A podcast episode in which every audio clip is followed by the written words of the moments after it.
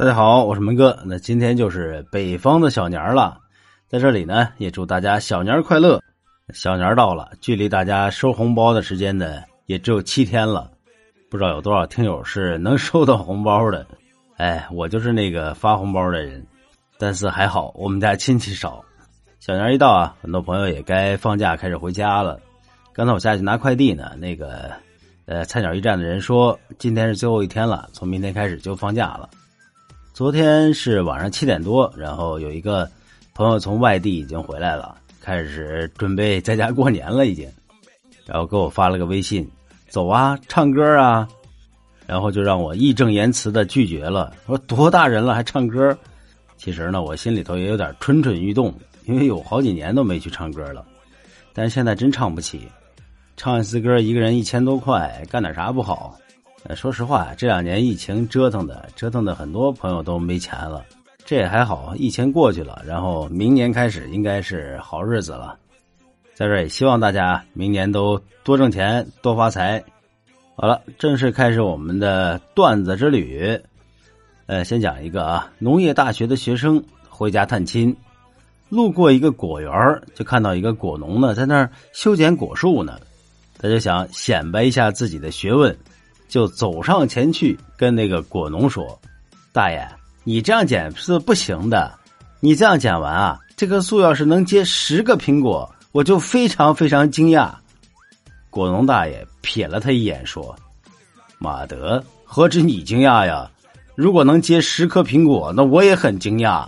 这是棵桃树。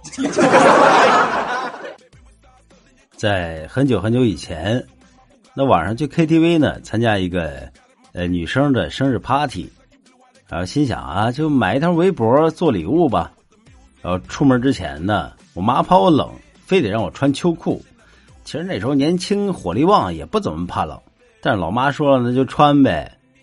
但是到了 KTV 呢，我就立马溜进厕所，把秋裤脱了，然后放进塑料袋里头。等唱完歌回到家之后啊，我发现呢，那个围脖还在包里头，总觉得是哪儿不对。想了半天，恍然大悟，我把秋裤当成了围脖送给人家了。有一天我在那个路上啊，碰见了一个老爷爷。满头的银发，精神矍铄，仙风道骨，走起路来呢是虎虎生风，看起来就像二十多岁的小伙子。我就寻思了，哎呀，这真不容易啊！在现在这样的生存环境，还能如此的老当益壮，肯定是有什么神秘的保养秘诀。我就急忙上前去问这大爷养生之道。这大爷呢也是毫不藏私，倾囊相授。他说。你妹的，少白头没见过呀！我住的地方呢，有个小吃店。这小吃店的老板啊，在这个饭点的时候，特别像一个大宗师，就说特别有范儿。他站在那个吧台那儿，一扫吃饭的食客们，就气定神闲，如流水般的吩咐服务员三号桌的客人爱吃泡菜，加一碟给他。蓝衣服那个，如果点清炒白菜，不要放花椒；门口那桌点了牛肉，不要放香菜。老板是一边说着这些话，一边慈祥而温暖的看着我们。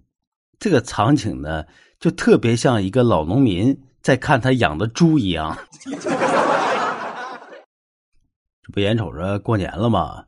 有个年轻人啊，就带着他女朋友回到山里面的老家。指着一座古墓说道：“我家先祖的魂魄就寄予在坟墓中，千年来就一直守护着我们这个家族。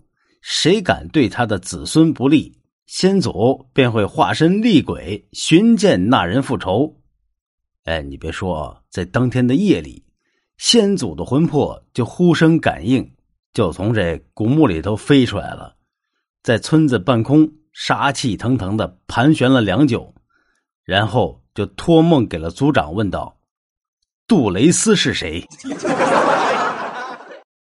我们这边今天开始下雪了，咱们呢讲一个跟下雪有关的段子。话说有这么一个善良的农夫，在雪地里呢看见一条冻僵的蛇，他就把这个蛇放进怀里。但是到了家之后啊，这个蛇还没醒。这农夫啊，为了救他，就把它放在一个精致的罐子里头。为了让这个蛇醒了以后不至于挨饿，并且能早日康复，他还往这罐子里加了人参、枸杞等滋补品。但这蛇呢还没醒。为了加快它的苏醒速度，这位善良的农夫又往坛子里头加了十斤五十六度二锅头，并给这个坛子加了一个很严实的盖子，防风防寒，好让这条蛇早点醒过来。有一天，我冲进老板的办公室，老板呢正抱着他的秘书在那啃，老板就说：“给我滚出去！”